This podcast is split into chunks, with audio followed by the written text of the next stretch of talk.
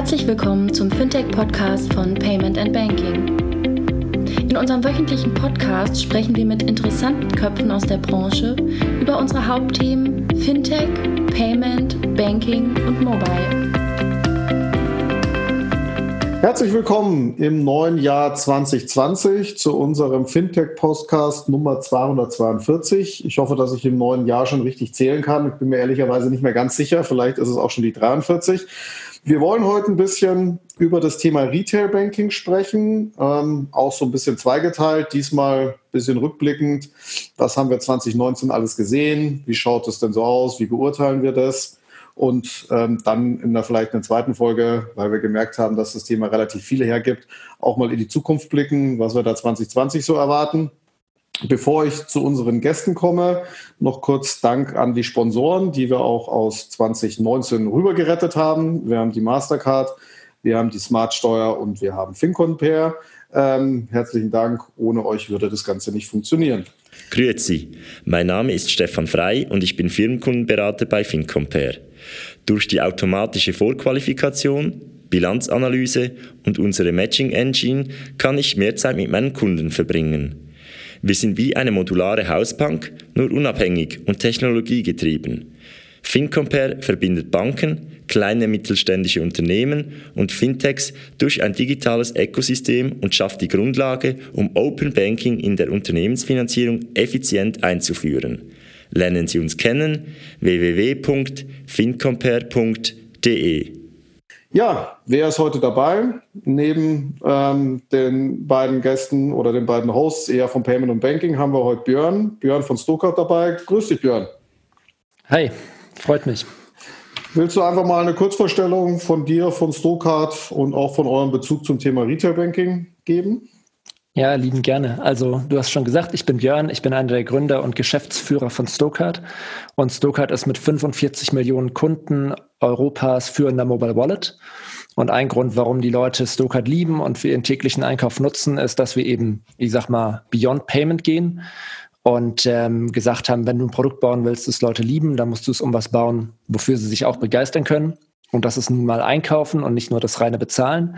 Entsprechend haben wir eine Lösung geschaffen, mit der du initial erstmal alle deine Kundenkarten digitalisieren kannst. Das heißt, egal ob Payback, Deutschlandcard, Miles More ähm, und so weiter, Esprit, IKEA, kannst du alle deine Kundenkarten, deine Plastikkarten in Stokart digitalisieren. Du kannst dann in jedes beliebige Geschäft gehen und dort einfach durch Vorzeigen der App punkten. Und basierend darauf haben wir ein ganzes Ökosystem geschaffen, wie wir eigentlich Shopping, was ja oft irgendwie so ein bisschen so eine clunky Experience ist, nehmen und eine schöne digitale Experience umwandeln. Ein plastisches Beispiel dafür ist vielleicht zum Beispiel das Thema Couponing. Wenn du dir Couponing heutzutage vorstellst, dann ist es oft so, du bekommst irgendwie ein Leaflet an Papiercoupons zu dir nach Hause geschickt. Dann musst du die Coupons nehmen für die Zahnbürste, für das Toilettenpapier, für den Rasierschaum, die dich interessieren, musst sie ausschneiden, in deinen Geldbeutel stecken. Das nächste Mal, wenn du einkaufen gehst, reichst du die 15 Coupons rüber zum Kassierer. Der scannt alle 15 Coupons ab. Und wenn du dann die richtigen Produkte noch gekauft hast, dann äh, werden die Coupons angewendet. Und ähm, wie, wenn du das aber mit Stokart machst, dann ist es so, dass wir das komplett digital abbilden. Sprich, du kannst zu jeder Zeit überall, irgendwo, wo du gerade bist, alle Coupons sehen, die für deinen Lieblingshändler verfügbar sind. Du aktivierst sie einfach mit einem Klick und das nächste Mal, wenn du einkaufen gehst, sparst du zweifach. Nämlich zum einen, wenn du deine Stokart-App vorzeigst, sammelst du deine Kundenkartenpunkte und zum anderen werden wie auf magische Art und Weise alle deine Coupons im Hintergrund angewendet und äh, du bekommst dafür auch noch Rabatt. Und so haben wir eben ganz viele Themen bei uns in der App abgebildet auf der Plattform und eine richtig schöne digitale Einkaufs- oder ein richtig schönes digitales Einkaufserlebnis geschaffen und äh, haben es so geschafft, über 45 Millionen Kunden zu überzeugen, Stokart für ihren Einkauf zu nutzen und haben jetzt gerade auch vor ein paar Wochen unsere Mobile Payment Lösung gelauncht, wo man eben jetzt auch, wenn man einer der wenigen Nutzer in der Pilotgruppe ist, ähm, mit der wir das jetzt ausprobieren, auch Stokart zum Bezahlen nutzen kann und wollen zukünftig auch weiter in die Richtung gehen, dass wir weitere Finanzdienstleistungen über die Stokart-Plattform anbieten, die eben im Shopping-Kontext Sinn machen. Und da ist, glaube ich, automatisch schon der Link zum Retail Banking. Das heißt, je mehr, je mehr, sagen wir mal, Finanz- oder finanznah ähnliche Produkte über euch angeboten werden, desto mehr geht ja auch, äh, oder sagen wir mal, kommt ihr in Anführungsstrichen dem Retail Banking in die Quere. Richtig, also ich kann es mal ganz, ganz provokativ äh, formulieren. Ähm, wenn du jetzt Stokart benutzt, eben für deine ganzen Dinge rund um das tägliche Geld, sprich Einkaufen, Loyalty, Couponing, aber auch bezahlen, du schickst mir Geld, ich schicke dir Geld über die Stokart-App. Wenn du das nächste Mal im Laden stehst, in einem Elektronikgeschäft zum Beispiel, und du siehst den schönen Fernseher, der kostet 800 Euro und du denkst dir, hm, ich will aber gerade nur 600 ausgeben oder ich kann mir nur 600 leisten, wirst du dann wirklich irgendwie in deine Mobile Banking App gehen oder auf deine Online Banking Webseite oder deinen Bankberater anrufen und irgendwie versuchen rauszufinden, wie komme ich jetzt an den Konsumentenkredit ran? Oder wirst du die App verwenden, die du eh jeden Tag für alles rund um dein Geld verwendest und rund ums Einkaufen und einfach nur einen Klick in Stokart machen und mit einem Klick quasi den 800 Euro Fernseher kaufen, da, äh, wovon dann die 200 restlichen Euro über zwölf Monate zum Beispiel abbezahlt werden? Gut, bevor wir einsteigen, hatte ich Raphael noch ganz vergessen. Grüß dich, Raphael, ähm, unser Dritter im Bunde. Wie geht's dir im neuen Jahr? Du musstest ja auch schon arbeiten, hatte ich gehört. Ja? Schicksal hat dich hart getroffen. Ja, total hart, total hart. Ja, gut reingerutscht. Ich hoffe, ihr auch alle. Frohes Neues und so. Ja, Raphael, wenn du auf 2019 zurückguckst, Retail Banking, was waren denn die großen Themen? Was hast du so gesehen, was da so passiert ist? Und vielleicht auch da eine erste, eine erste Einschätzung zu dem einen oder anderen Thema. Ich glaube, das, was in 2019 ja vor allem vermutlich so das, das große Jahr der, der echten GAFAs, nachdem man so lange darüber gesprochen hat, dass Apple und Google und vielleicht auch irgendwann Amazon mal tatsächlich was machen könnten. Wir haben Apple Pay gesehen, wir haben Apple Pay auch von anderen Banken gesehen als nicht nur den Launch-Partnern. Wir haben Apple Pay gesehen bei Banken, die sich am Anfang vielleicht ein bisschen schwer getan haben mit dem Thema. Ähm, und wir sehen ja auch deutlich weitere Schritte von den GAFAs, tiefer zu gehen, mehr ins Retail Banking, eigene Apple Card, ähm, Loyalty-Karten in Wallets einzubauen. Also in Anführungsstrichen äh, äh das, was man seit Jahren prognostiziert hat, hat sich in 2019 angefangen, so langsam zu materialisieren. Ja, also würde ich, würde ich, dir, ich dir zustimmen. Ich frage mich so ein bisschen, wie der klassische Retailbanker oder die klassische Retailbank im Moment darauf so ein bisschen reagiert. Ich sehe da sehr unterschiedliche Reaktionen darauf. Also das eine ist so ein bisschen die, die Sparkassenwelt, die gefühlt äh, jetzt später als alle anderen auf den Zug da doch noch aufgesprungen ist, gesagt, ich mache jetzt doch noch mit. Ja, ist ja so auf der einen Seite vom Kunden gedacht, von der anderen Seite aber auch ein Eingeständnis, dass man dem jetzt nichts entgegenzusetzen hat und dass eine Kontrastrategie nicht funktioniert. Gibt aber auch welche, die sehr früh dabei waren und da stelle ich mir die Frage, war es für diese Banken mehr als wie nur eine kurzfristige Kundengenerierungsmaßnahme oder profitieren die wirklich langfristig davon? Björn, wie siehst, wie siehst du das Thema? Wie haben sich die klassischen Retail-Banken hier aufgestellt gegenüber den Google Pays, Apple Pays und würden die dann nachhaltig davon profitieren oder ist das ein reiner Einmaleffekt, den die jetzt 2019 mal ein bisschen hatten, aber 2020 stehen sie vor, vor demselben Problem, das sie eigentlich davor auch schon hatten? Ich glaube, ähm, also wenn du früh genug mitgemacht hast, gab es sicherlich so eine Art Arbitragemarkt, wo du sagen konntest äh, als Bank, okay, ich enable jetzt Kunden, die wirklich interessiert daran sind, mal Apple Pay oder Google Pay frühzeitig auszuprobieren, äh, das mit mir zu machen und das kann vielleicht den einen oder anderen Kunden dann schon bewegen, zumindest mal ein Konto bei dir zu eröffnen und dann vielleicht auch langfristig zu wechseln. Ähm, ich glaube aber langfristig ist das reine Mitmachen sicherlich keine Strategie, weil ich, was passiert ist, ich sag mal, die Player, über die wir jetzt gesprochen haben, Apple Pay und Google Pay, die haben sich ja jetzt nicht den Use Case Payment rausgepickt, weil er irgendwie ähm, der erste ist, der einem zufällig eingefallen ist, sondern es ist ja, glaube ich, auch sehr bewusst ein Use Case, der stark im Leben der Kunden verankert ist und der eben auf eine, mit einer sehr hohen Frequenz auftritt. Das bedeutet also, die ganzen Kundenkontaktpunkte, die du hast im täglichen Leben, die wandern eben ähm, wenn du so willst, von der Plastikkarte in dem Fall dann zu einem Apple Wallet, zu einem Google Wallet. Ähm, und als Bank musst du dir dann schon irgendwie, glaube ich, eher die Frage stellen, wenn ich jetzt als Kunde meine fünf Bankkarten in Apple Wallet habe, in Google Wallet habe, warum sollte der Kunde dann eigentlich meine Karte benutzen? Ähm, oder andersrum, warum sollte Google nicht irgendwie einen Service anbieten, den der Kunde dann in Google Pay direkt von Google benutzt, äh, anstatt ihn von der Bank zu benutzen, wo er ihn zu früheren Zeiten genutzt hat. Ja, Thema Bank, was ich jetzt auch gesehen habe oder was auch in den Kontext reinpasst, 2019 ist, dass ja auch Google announced hat, dass sie neben dem reinen Payment jetzt auch, ich glaube, es ist in Kombination mit der Citibank, auch anfangen, Bankkonten anzufragen. Äh, Raphael, siehst du das, dass die noch weiter reingehen in die Wertschöpfung oder ist das eigentlich aus seiner Sicht mal so, so ein bisschen One-Shot, so, ein, so, so eine einmalige Marketing-Kooperation, aber kein strategisches Movement? Kann man das so einschätzen? Das, das, ist immer schwer von außen, das einzuschätzen, aber ähm, Björn hatte gerade was, was sehr Gutes gesagt, was quasi ja analog dazu ist. Ähm, du hast ja auch wenn du Top of Wallet sein willst, und sagen wir ehrlich, das hatten wir ja schon immer das Problem, das hast du im E-Commerce Checkout, du willst halt Top of Wallet sein, ähm, das hast du in jedem normalen E-Commerce Wallet, also sprich bei PayPal willst du auch immer Top of Wallet sein. Ähm, und du willst natürlich auch in einem Apple Pay und in einem Google Pay Top of Wallet sein. Und natürlich ähm, kann das gefährlich werden, wenn ein Apple anfängt, eine eigene Karte herauszugeben oder wenn Google anfängt, ein Bankkonto hinzuzufügen. Wir erinnern uns alle daran, wie das bei PayPal mal passiert ist. Ja? Ähm, da wurdest du so lange genägt, bis du deine Kreditkarte doch bitte durch ein Konto ersetzt hast, ähm, weil es für PayPal ja deutlich kosteneffizienter war, wenn du über das Bankkonto ähm, abgerechnet wurdest. Also das ist durchaus ein ziemlich direkter Angriff als äh, auf den Top-of-Wallet-Standpunkt, wo vermutlich ein Apple natürlich immer gerne seine Apple-Card sehen wird.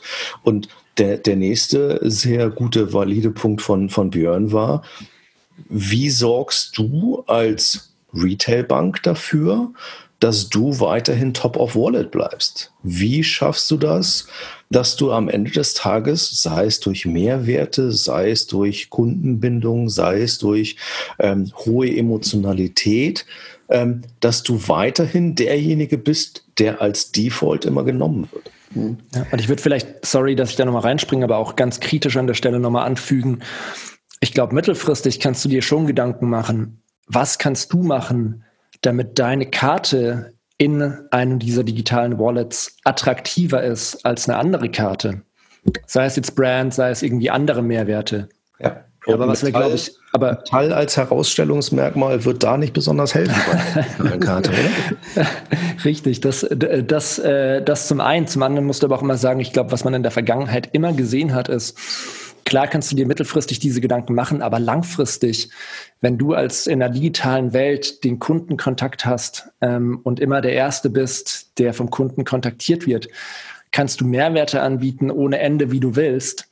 Es wird ein Google, es wird ein Apple innerhalb der, deren Wallets immer die Power haben, zu sagen, ich navigiere die Kunden ähm, auf eine gewisse Art und Weise zu einem gewissen Service hin so dass du da immer ganz gewaltige Abstriche machen musst, egal wie schön deine Karte aussieht oder welchen Mehrwert du dahinter immer äh, verbergen, äh, verbirgen willst. Das heißt, du würdest tatsächlich sehen, jetzt gehen wir schon fast ein bisschen in den zweiten Teil, aber ähm, du würdest tatsächlich glauben, dass ein Apple Pay und ein Google Pay sich fast in Richtung WeChat Pay mit cleverer Steuerung, Kampagnensteuerung äh, entwickeln wird und ähm, ihre eigenen Angebote immer Front-End Center oder ein bisschen Front-End zentriger, sobald das Sinn macht, ähm, stellen wird als alle Partner? Kann man, glaube ich, so pauschal nicht beantworten. Ist sicherlich auch immer eine Frage dann ähm, des Timings, ähm, wie du, wie du da dann in den Markt gehst und wie du auch mit deinen Partnern ähm, verhandeln willst oder wie du dich mit deinen Partnern stellen möchtest. Aber strategisch wird diese Gefahr immer über dir schweben, dass halt mal von heute auf morgen einer der großen Player sagt, so, und dein Angebot, liebe Bank, ist jetzt halt Nummer zwei. Nummer eins ist jetzt halt mein präferiertes Angebot, so wie du es vorhin schon bei PayPal beschrieben hast. Hm. Seht ihr, also mal nochmal rückwirkend auf 2019 geblickt, irgendjemand der bestehenden Retail-Banking-Player, vielleicht in, in deine Richtung, Björn, der da schon drauf reagiert? Äh, auf diese, auf diese, sagen wir mal, jetzt wirklich real gewordenen Markteintritt der, äh, der GAFAs oder ist es eigentlich immer noch, dass die Googles und Apples dieser Welt, und ich würde gerne später, später auch nochmal auf Amazon und Facebook kommen, wirklich die Banken treiben und nicht umgekehrt? Im Idealfall ist es ja so, dass der Kunde oder das Denken über den Kunden äh, treibt, was du als, ähm, als Company machst. Und viele Banken haben sich ja irgendwie auch bewusst dagegen entschieden, sich treiben zu lassen und haben dann am Ende gemerkt, Mist, wenn so eine große Plattform kommt, habe ich eigentlich nicht viel Wahl oder keine große Wahl, weil der Wunsch des Kunden dann ähm, ebenso stark ist. Ich glaube, Reaktionen, die man sieht, ähm, sieht man eigentlich nicht allzu viele, aber ich glaube, was man so ein bisschen gesehen hat, vielleicht gar nicht so arg aus der Bankenecke, was aber nochmal, glaube ich, so ein Ansatz sein kann, ist, was wir, glaube ich, Ende, Mitte, Ende letzten Jahres dann auch vermehrt gesehen haben, ist, dass es mehrere Banking-Produkte oder Angebote gibt, die so ein bisschen aus der Lifestyle-Ecke kommen. Ich denke zum Beispiel so ein bisschen auch in die Richtung, was Klarna mit der Karte gemacht hat. Ähm, oder dass es auch vereinzelt dann andere ähm, neue Banken gab, die irgendwie dann Nachhaltigkeit oder so in den Vordergrund gerückt haben. Ähm, aber wo du einfach sagst, okay, vielleicht ist meine primäre Herangehensweise gar nicht, dass ich sage, die Zukunft des Banking ist eine Bank, sondern ich bin ein Lifestyle-Produkt. Ähm, ich bin irgendwie im Leben des Kunden verankert und ähm, schaff's aus der Position heraus, dann Banking-Produkte anzubieten. Das ist auch was, was wir bei Stokart ähm, als große Chance sehen, wo wir nachher auch gerne mal ein bisschen drüber reden können. Wir müssen jetzt aber auch gar nicht zu tief eintauchen, weil ähm, Raphael hat es ja schon gesagt, wir greifen vielleicht ein bisschen vorweg. Wir können das gerne hinten anstellen, wie euch das am liebsten ist. Ja, ich würde gerne nochmal auf die, auf die anderen beiden Buchstaben aus GAFA mal eingehen, in Richtung, Richtung Raphael, was man immer so ein bisschen, finde ich, äh, vergisst, und das haben wir ja selber jetzt auch so ein bisschen gemacht, wir haben über Google Pay und Apple Pay geredet, jetzt gibt es ja auch noch also auf der einen Seite Amazon, die zwar einen anderen Ansatz fahren, aber durchaus auch schon lange im Bereich Payment aktiv sind. Ähm, Siehst du da irgendeinen Impact im, im Bereich bezogen auf das Retail-Banking oder sind die so ein bisschen eigentlich durch den anderen Ansatz in Anführungsstrichen zurückgefallen oder nicht so sehr im, im, im Fokus? Schaut die Retail-Bank nur auf Google, Apple, der Rest ist wurscht oder siehst du da einen Impact? In 2019? Ich glaube, das ist immer schwer, egal welchen von den vier großen Buchstaben zu unterschätzen oder äh, im Osten von den drei großen Buchstaben. Ähm, Amazon war ja, wenn man zurückblickt, eigentlich der erste, der mit einer White-Label-Karte quasi im deutschen Markt schon unterwegs war. Ähm, wenn man jetzt mal ganz weit zurückgeht, dann Google Wallet war natürlich auch schon ganz früh mal da und dann wieder weg. Ähm, aber ich, ich würde einem, einem Amazon mehr, Facebook ist, glaube ich, eine, eine schwierige andere Diskussion. Ähm, ich würde ein Amazon da nicht abschreiben. Ich glaube, das, was aber vielleicht gerade unterschätzt wird, ist, dass ein Amazon sich mehr um ihr eigenes Ökosystem, sprich um die Marketplace-Händler kümmert und gerade ein bisschen weniger den Fokus auf den Endkunden hat. So scheint es zumindest von außen. Ähm, das heißt noch lange nicht, dass sie den Fokus verloren haben, weil auf einer anderen äh, Baustelle, so klassisch hier so mein, mein Voice-Thema, gewinnt ja gerade ein Amazon einen unheimlichen Reach auf, also eine sehr große Reichweite auf Endkonsumenten, die nicht unbedingt zwangsweise die klassischen Amazon-Kunden waren. Und wenn man sich da das Triumvirat anguckt, also quasi das GAA, das ist jetzt nicht für die Banker der Geldausgabeautomat, ja, ähm, dann ist tatsächlich ja auf dem Bereich Amazon deutlich weitergekommen als alle anderen, obwohl Apple da eigentlich am, am meisten da war. Also ich würde es nicht unterschätzen, dass die diesen, diese Reichweite nicht irgendwann auch nutzen werden, um sich weiter im, im Bereich Retail Banking zu verstärken. Hm. Also ich, ich glaube, dass man sich auch aus der, aus der Retail-Banking-Welt viel schwerer tut, mit Amazon umzugehen ne, und zu sehen, was machen die denn da überhaupt und wie, wie ist denn der Impact auf mein Geschäft. Und ich finde, das ist, die sind rückblickend auf 2019 da eigentlich, zumindest mal im deutschen Markt, so ein bisschen unterm Radar ähm, geschwommen. Wenn man aber auch da nach USA guckt und schaut, was da eigentlich auf der Amazon-Plattform an Finanzprodukten äh, abgewickelt wird, ja, ist da eigentlich viel mehr die Musik, weil da geht es viel mehr um Kreditgeschäft, da wo wirklich das Geld verdient wird, wo auch die Banken jetzt noch Geld verdienen, wo ihnen jetzt ein Google und Apple noch keine, noch keine Margen wegnimmt, ja, weil die sind noch nicht in diesem Geschäft drin, in Amazon schon. Und Amazon macht sehr, sehr viel SME-Financing und so weiter. Dadurch kann die Gefahr deutlich, deutlich größer werden. Ich glaube, das wird so ein bisschen unterschätzt, dass man nicht weiß, wie man damit umgehen soll. Und auch das Voice-Thema ist etwas, wo ich noch keinen aus der Bankenwelt hier gesehen habe, der weiß, wie er jetzt genau darauf reagieren soll.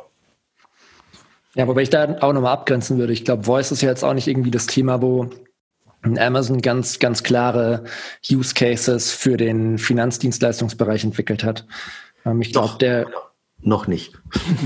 ja, ja, aber ich glaube, der, der Amazon-Fall, der halt, äh, was du halt da sehr schön siehst, auch in der Historie ist, die haben die Marketplaces gebaut ähm, und haben mit Partnern zusammengearbeitet und haben halt irgendwie gesagt, okay, ich habe den Kundenkontakt und das, was ich an der Wertschöpfung selbst abdecken will, das decke ich ab. Den Rest äh, können von mir aus Partner machen. Und ich glaube, das ist auch die Gefahr, die bei Amazon einfach nochmal viel expliziter gegeben ist, weil sie halt nicht zwangsläufig mit Banken partnern müssen. Die haben die Transaktion auf ihrer Plattform, ähm, im Gegensatz zu einem, zu einem Apple oder zu einem Google. Und ähm, wenn die dann halt raus äh, sagen, okay, es tut uns gut, wenn wir zum Beispiel sowas wie Pay Later anbieten, ähm, dass du Rechnungskauf ähm, oder Ratenkauf oder was auch immer machen kannst, das kurbelt unser Geschäft an, dann hast du immer zwei Möglichkeiten. als so große Plattform. Du kannst dir einen Partner suchen, der das für dich macht, oder du kannst es selbst machen. Und ähm, wenn das ein lukratives Geschäft ist, selbst wenn du es dann über den Partneransatz löst, schwingt immer die Gefahr mit, ähm, dass du irgendwann sagst, okay, den Teil der Wertschöpfung, der ist so lukrativ, den mache ich selbst. Und das ist halt möglich für dich, weil du im Fall von Amazon den Kundenzugang hast und den Kunden quasi steuerst, welche Dienstleistungen er nutzt. Und je mehr Volumen über Amazon abgewickelt wird, umso mehr Geschäft bricht irgendjemand anderem dann äh, im Hintergrund weg, der eben dafür nicht die Finanzierung macht. Ja, und ein super valider Punkt, weil am Ende des Tages, du hattest vorhin über Relevanz am Checkout gesprochen. Ne?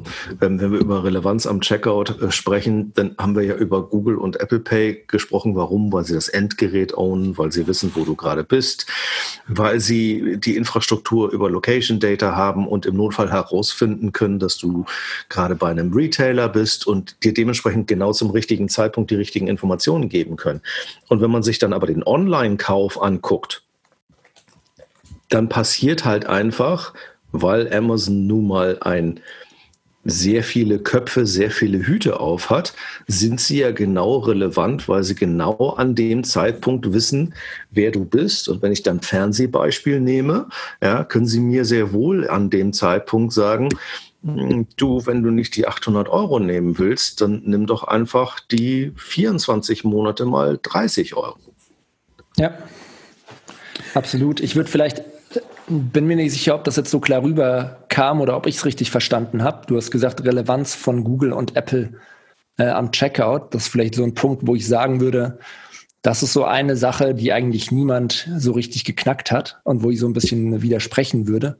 Mhm. Ähm, klar, die haben den Kundenzugang und du hast dein Apple-Gerät oder dein Google-Gerät während des Bezahlvorgangs dann in der Hand oder am Handgelenk oder wie auch immer du bezahlst.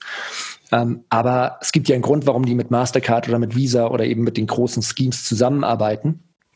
Und ähm, weil sie eben die Akzeptanz an den Endstellen oder auf Handelsseite nicht haben. Und ich glaube, das ist zum Beispiel ein ganz valider Vektor, um zu sagen, da kannst du Mehrwerte schaffen und ein Geschäftsmodell drumherum bauen, was sehr hohe Eintrittsbarrieren hat, weil es doch auch für Google und ein Apple dann ein relativ dickes Brett zu bohren ist, so eine Plattform an Retailern aufzubauen und zu sagen, okay, ich will auch die Akzeptanzseite kontrollieren oder Zugriff auf die Akzeptanzseite haben.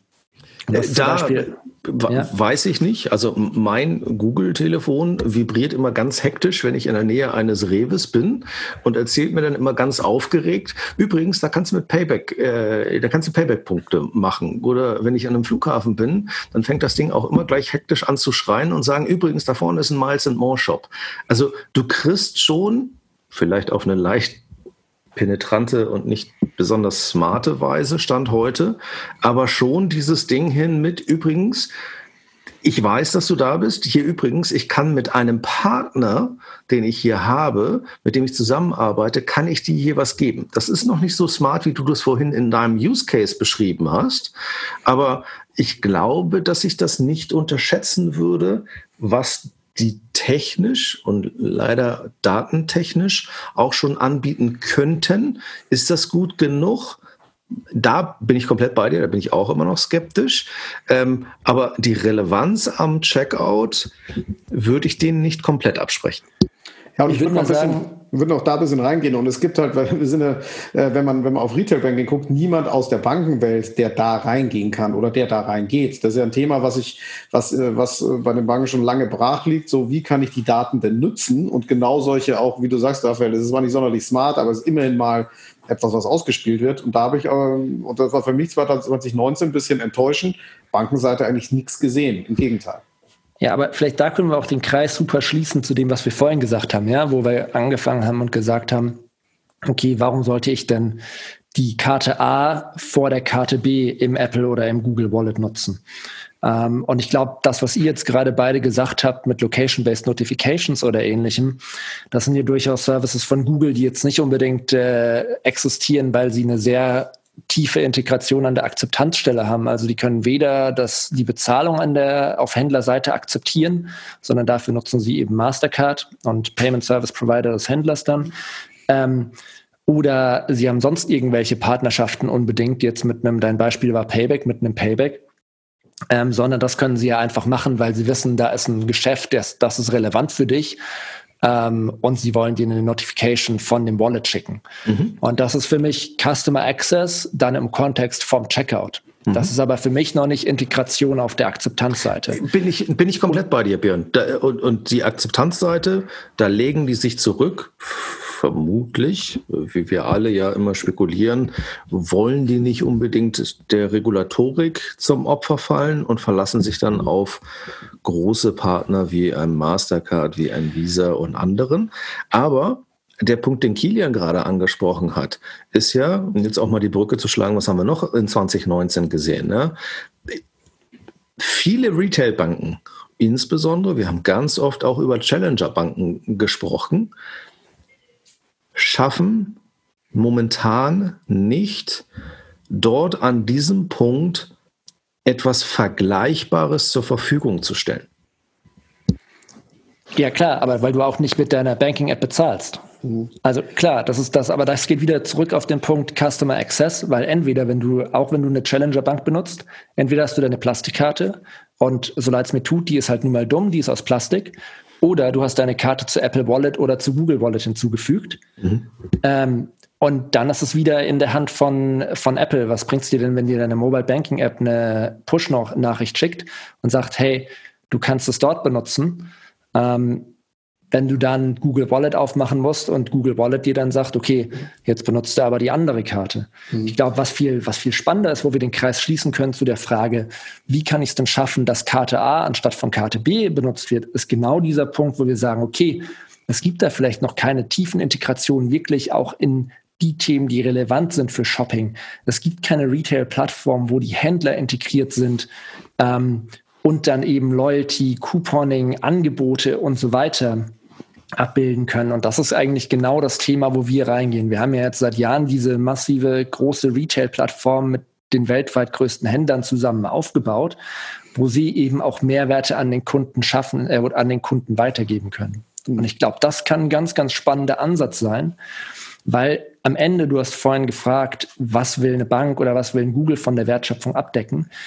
Von der Wertigkeit oder von den Mehrwerten kann niemand in dieser ganzen Kette so viel an den Konsumenten weitergeben, wie es ein Händler kann, weil das der Händler ist, der den Preis kontrolliert, weil das der Händler ist, der Coupons ausgibt und so weiter.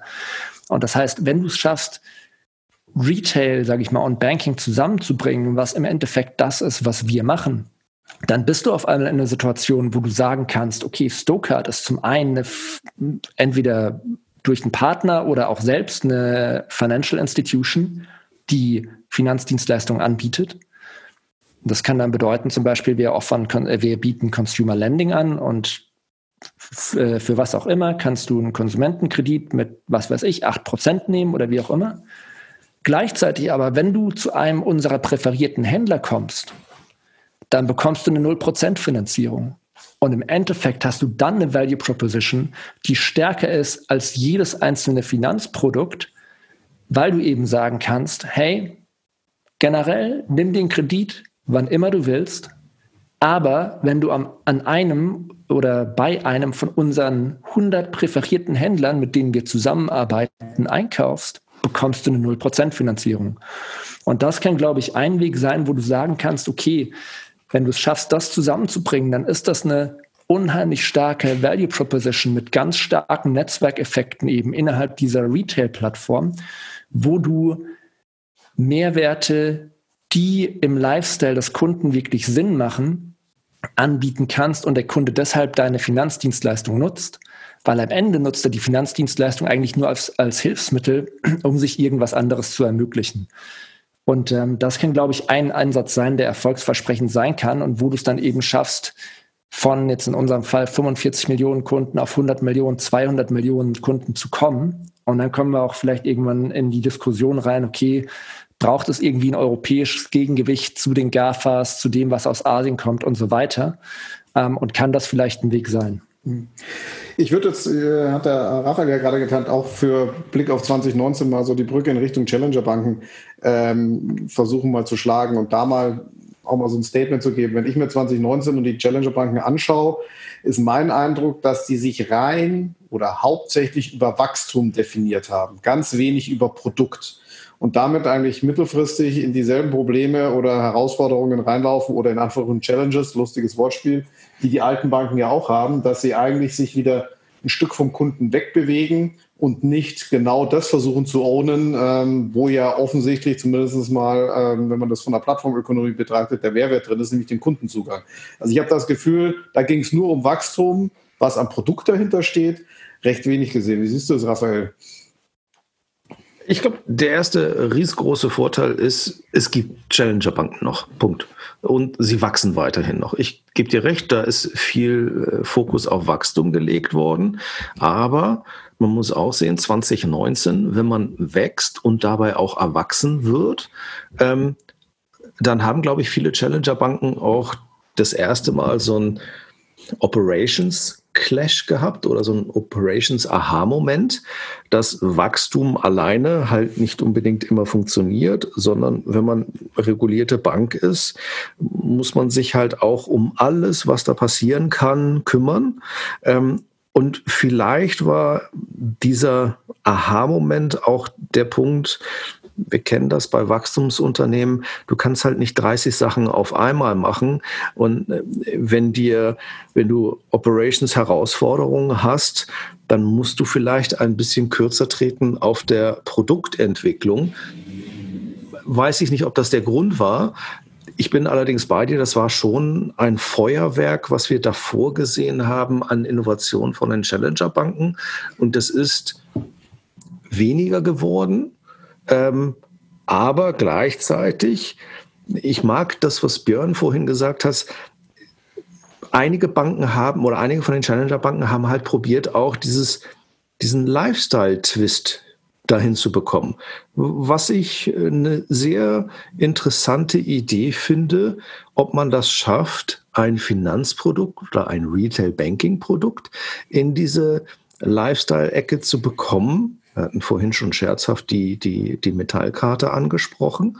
Ähm, und das ist durchaus ein sehr interessantes Experiment, ähm, was sich was man sich anschauen muss, ob das funktioniert, wie das funktioniert äh, und ob das tatsächlich auch den Anklang beim, am Markt findet, ähm, wie sich die, die Player das erhoffen.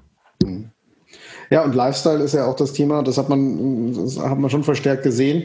Das muss nicht unbedingt eine Bank sein, die diese Produkte rausbringt. Also es war schon, ähm, schon der Trend auch im Retail Banking letztes Jahr, dass man gesehen hat, die innovativen oder die neuen Themen kamen klassischerweise nicht von der normalen Retailbank, wie man sie einfach kennt. Ja? Also wir hatten das Klarna-Beispiel Beispiel davor, das fand ich, fand ich sehr, sehr stark genau in diese, in diese Richtung. Ähm, also das ist schon, schon etwas, was, wo ich auch glaube, dass wir es nächstes Jahr nochmal verstärkt sehen werden, ähm, solche, solche Elemente im Markt. Ähm, ein, ein Punkt zurück, den ich nochmal noch äh, in den Raum werfen wollte, auch wenn wir damit sehr stark die, sagen wir mal, die Amerikaner wirklich den viel Raum geben in unserer Diskussion heute. Wir hatten ja das Libra-Thema letztes Jahr und ich fand interessant, wie schnell das gehypt wurde, wie wenig die zumindest mal klassisch deutschen Retailbanken wussten, wie gehen wir denn mit diesem Thema um und ist es für uns überhaupt relevant, ist das eine Gefahr, ist es keine? Und bis sie zu Ende gedacht haben, war das Thema dann auch schon wieder weg, weil durch großen Druck von allen Seiten sind alle, die zuerst mal mitgemacht haben, da alle nach und nach, nicht alle, aber sagen wir mal sehr viele, nach und nach wieder ausgestiegen. Kann man da sagen, das war so taktisch gesehen klug von den Retailbanken zu sagen, ja, da äußern wir uns erstmal nicht zu? Oder war das auch ein Thema, wo man irgendwie gemerkt hat, dass die deutsche Retail-Banking-Welt global dann doch nicht mehr so relevant ist, dass man nicht mal in Anführungsstrichen gefragt wurde, ob man beim Thema überhaupt mitmacht. Wie seht ihr das? Wie siehst du das, Björn? Ähm, also ich muss da ganz ehrlich sagen, ich habe bei dem Thema, habe ich mich von Anfang an gefragt, warum für mich als Konsument? Ja, ich komme immer ganz stark aus der Konsumentenperspektive. Ähm, und ich habe das Warum als Konsument eigentlich noch nicht richtig verstanden gehabt. Ähm, und von daher ja, war das für mich auch einfach, oder lasst euch an der Stelle gerne mal den Raum, dass ihr da vielleicht ein bisschen mehr eure Meinung kundtut, ähm, weil sich für mich nie komplett erschlossen hat. Ich, da, da, bin ich jetzt interessiert. welchen Teil fandst du davon nicht stimmig? Also, andersrum, ver verkauf's mir mal. also, nice try. also ich, ich, ich sag mal, ich meine, im Endeffekt, was will ich denn als, was will ich denn als Konsument? Als Konsument will ich irgendwie oder als, als Nutzer, ich will irgendwie dir leicht Geld schicken mit einem äh, einfachen Klick oder ich will irgendwie einfach bezahlen oder ähm, vielleicht will ich auch noch ein bisschen von irgendwas profitieren, sei es ein bisschen Cashback oder was auch immer der Mehrwert für mich als, als Kunde sein kann. Und wie es dann im Hintergrund so 100% aussieht und ob die Abwicklung auf der Technologie oder der anderen, einer anderen Technologie passiert oder ob das ein blaues Logo oder ein rot-gelbes Logo ist, weiß ich nicht, ob das jetzt irgendwie 99% der Nutzer interessiert oder nur 1% Payment-Nerds. Ja, und das ist doch aber genau eigentlich der, der, der Hintergrund gewesen von dem Projekt Libra oder wie auch immer man das, das, das machen wollte. Nämlich, man fängt immer an mit Unbanked. Wir kommen ja immer aus einer Luxusbetrachtung hier aus der westlichen Welt, wo wir einfach mehrere Auswahlmöglichkeiten haben. Wenn ich aber in einem Emerging Country bin, dann habe ich die Alternative, ähm, dir übertrieben gesagt, äh, einen Marienkäfer zu geben und das als Geldersatz zu nehmen. Oder ich schleppe entweder Münzen oder Papier quer durch die Weltgeschichte ich habe keine Infrastruktur dafür. Und ich gebe dir vollkommen recht, ob da irgendjemand hintenrum die Bits und Bobs irgendwie tanzt oder steppt oder ob die Krypto sind oder ob die irgendwie per Morsecode übertragen werden, wird keinen dieser Menschen interessieren. Aber diese Infrastruktur übersieht man, in wie vielen Ländern dieser Welt diese Basisinfrastruktur nicht existiert aber gewisse andere Basisinfrastruktur, Mobiltelefon, Internetzugang, immer besser zugänglich wird. Und ob das jetzt ein Libra ist oder ob sich die vorortigen Finanzinstitute sich da jetzt hinsetzen müssen und M-Pesa nachbauen müssen oder wie auch immer. Aber die Idee an sich, an dem Libra-Konstrukt, Unbanked und Basis-Payment-Infrastruktur zur Verfügung zu stellen in Ländern, wo es Stand heute keine Alternative zu Papier oder Münzen gibt, ist durchaus ein valides Projekt, finde ich. Hm. Ob Facebook jetzt unbedingt der richtige Partner ist, ich glaube, darüber haben sich jetzt äh, genug Leute irgendwie äh, geschrieben und geredet. Aber dann beantwortest du Kilians Frage ja quasi mit Ja, weil was soll sich eine deutsche Sparkasse damit beschäftigen, ähm, ob es Konkurrenz für sie wäre oder wie sie sich dazu aufstellen sollen, die unbanked oder underbanked in nicht so entwickelten Ländern ähm, ja, zu befähigen, Geldgeschäfte zu jetzt, tätigen. Jetzt nehme ich dein eigenes Argument und fange an.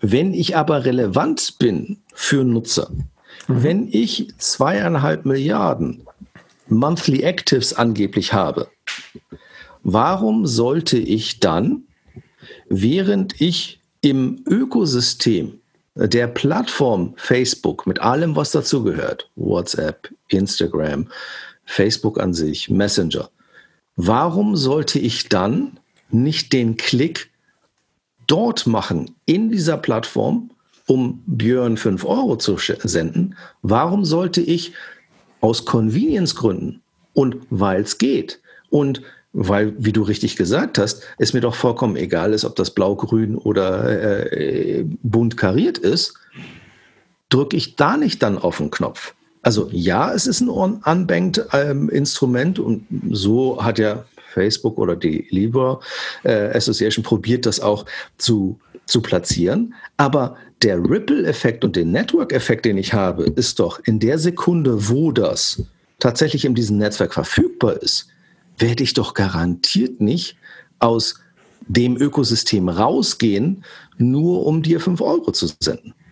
Ja, und vor allem darfst du nicht unterscheiden. Ich glaube, wir sagen jetzt noch banked und unbanked. Ja. Ich glaube, wenn du zwei, drei Schritte weiter denkst, und ich glaube, das ist so ein bisschen meine unterschwellige Kritik an dem, an dem Retail-Banking, speziell in Deutschland, die genauso agieren, wie es der Björn gerade gesagt hat, dass eine Sparkasse sagt, was interessieren mich die underbanked in Venezuela? Äh, das ist so weit weg. Ich glaube, dass dadurch halt Netzwerke und Plattformen aufgebaut werden können, die mittelfristig, und das wissen wir vom Payment ja relativ klar, aber auch von Financial Services, dass das globale Businesses sind. Ja. Auf einmal sind die Netzwerke so groß, dass du nicht mehr in Deutschland sagen kannst, das ist mir scheißegal. Ne? Also, sondern das, das ist nichts, was morgen passiert. Das ist was, was in Jahren passiert. Und da glaube ich auch, dass es nicht gut ist, sich das irgendwie so kategorisch da rauszugehen und sagen, uh, das ist, das ist A, alles böse, B, ist das in Märkten, da sind, die sind so weit weg, bis die ankommen, bin ich in Rente. Ähm, da, da hätte ich mir auch 2019 ein bisschen mehr Proaktivität erwartet. Und wie gesagt, meine, meine Annahme ist wirklich, dass viele gesagt haben, na Gott sei Dank ist der Hype wieder weg. Na Gott sei Dank ist da jetzt Visa Mastercard wieder ausgestiegen und PayPal auch. Die anderen kenne ich eh alle nicht, die da drin sind. Gut, Stripe ist, glaube ich, auch raus. Deswegen Thema eigentlich wieder tot. Ja? Und jetzt wird es wahrscheinlich so zwei, drei Jahre vor sich hin ähm, in Anführungsstrichen dümpeln. Man sieht nichts davon und dann wird man auch irgendwann die Facebook-Geschichte so gelöst haben, dass es kein Problem mehr ist. Dann kann es zurückkommen. Sehen wir mal. Ähm, ja, Thema, Thema Challenger-Banken würde ich noch mal kurz ähm, auch von meiner Seite auf 2019 zurück. Mich hat immer noch gewundert, dass keiner, also dass das Thema Plattform, mit dem ja viele Challenger-Banken, äh, zumindest mal, wenn ich es richtig im Kopf habe, 2017, 2018 noch sehr stark äh, geworben haben, sagt, man wird die Financial-Plattform, man wird alle Produkte haben, man ist nicht nur ein Bank Bankkonto, dass sie da wieder zurückgegangen sind und da auch irgendwie, aus welchem Grund auch immer, entweder ist es Komplexität oder auch ähm, schwere Verkaufbarkeit gesagt haben, wir sind am Schluss doch nur eine einfache, einfache Bank, das Thema drumherum lassen wir erstmal, hat mich so ein bisschen, bisschen gewundert. Und, ähm, ein bisschen widersprechend zu dem, was Raphael gesagt hat, äh, das, wo du meintest, ja, vielleicht war das Thema Produkte zu viel Komplexität. 20, 30 Länder aufmachen, jedes Jahr ist auch Komplexität, selbst wenn das Produkt mehr oder weniger ähnlich ist. Äh, da würde ich so ein bisschen in, in Frage stellen, ob es schlauer ist, viele Länder aufzumachen oder nicht lieber in einem oder anderen Land doch mal Produkttiefe zu erreichen. Naja, solange du halt in der EU bleibst, wissen wir auch, da ist die Komplexität übersichtlicher. Ja, wenn du tatsächlich nach Übersee gehst oder außerhalb des EU-Raums, wird es, wird es anstrengender. Aber das ist etwas, was du schon mal gemacht hast. Mehrfach. Damit Routine. Neue Produkte auszurollen. Vielleicht muss man halt auch Product Market Fit auf unterschiedlichen Ländern eruieren, herausfinden, gucken, funktioniert das? Wird der Spanier genauso gerne mit Produkterweiterung 37 umgehen ähm, wie ein Skandinavier?